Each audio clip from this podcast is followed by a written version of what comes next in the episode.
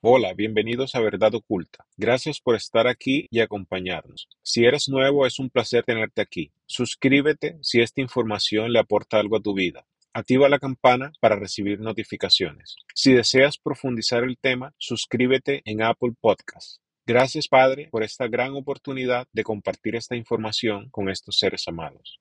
En este episodio hablaremos sobre la ley y sus presentaciones. Al observar con detenimiento nuestra interacción con la experiencia humana, encontramos una serie de resultados que difieren unos de otros, a través de los cuales el hombre en sus concepciones personales va dando forma a sus costumbres y culturas, con base en la información extraída de esos resultados. Esto puede provocar gran confusión general, por el hecho de que las conclusiones que se sacan de estos resultados están basadas en una información previa depositada en el observador, que para nuestro estudio llamaremos información de ignorancia, porque es instalada en él, en su mente, a través de un patrón cultural, el cual es repetitivo y proviene de su tribu o de su familia.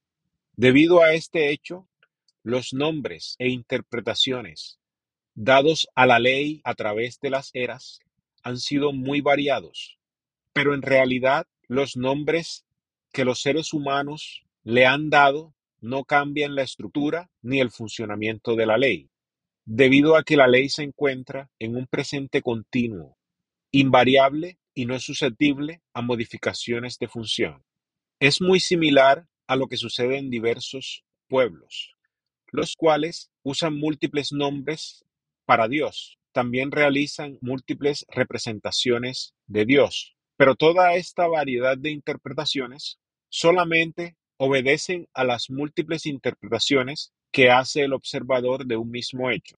El hecho preciso de orden universal es definido y controlado a través de siete leyes que rigen dos procesos, el proceso de creación y el proceso de comprensión.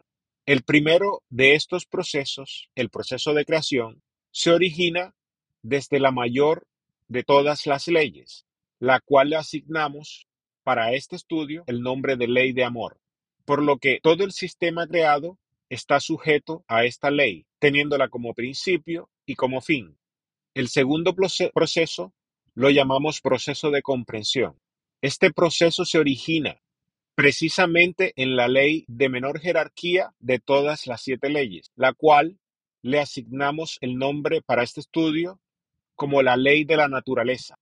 Este hecho expresa con detalle la ubicación en rangos opuestos del proceso de creación con respecto al proceso de comprensión.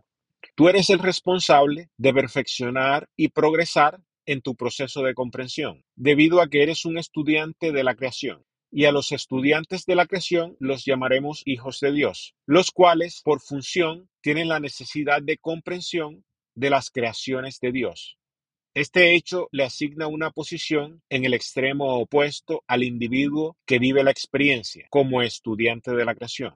En el proceso de nuestro estudio haremos una evaluación de nuestra relación como estudiante con el sistema de leyes universales. Este hecho lo hemos tratado en algunos audios de profundización. Al hacer esta evaluación, vemos que las siete leyes universales se plasman en el sistema de creación y el sistema de comprensión, pudiendo segmentarlo en tres secciones. La sección de, leyes superiores o leyes mayores es la sección encargada del proceso de creación. Esta sección comprende tres leyes mayores, las cuales no están a disposición del estudiante hasta no haber evolucionado lo suficiente para entrar en su proceso de estudio profundo.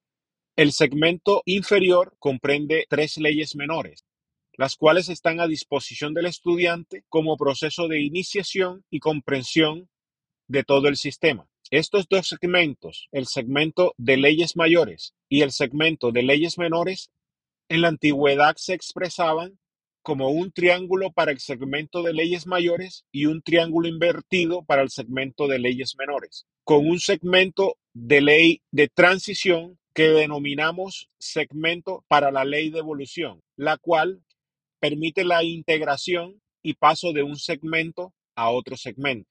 y que en términos de jerarquía se encuentra por encima de todas las leyes inferiores, pero por debajo de todas las leyes mayores. En la gráfica de luz, esto llevó a muchas conclusiones en tiempos antiguos. Estas conclusiones se dieron debido a las creencias y comprensiones equivocadas de algunos hombres, debido a que el triángulo de la ley inferior es representado como segmento por el patrón de espectro luminoso del rojo, lo cual incluye rojo, naranja hasta pasar por el amarillo. Y el segmento de leyes mayores fue representado como todo el patrón de espectro que proviene del azul. En el patrón analizados por los hombres como espectro de luz roja, el cual pertenece al segmento inferior, se da énfasis de que la posición roja se ubica precisamente en lo que llamamos ley de la naturaleza, pero muchas creencias humanas le asignaron el nombre de infierno. Esta gráfica explicada en la antigüedad también fue plasmada de forma simbólica como una imagen de una estrella.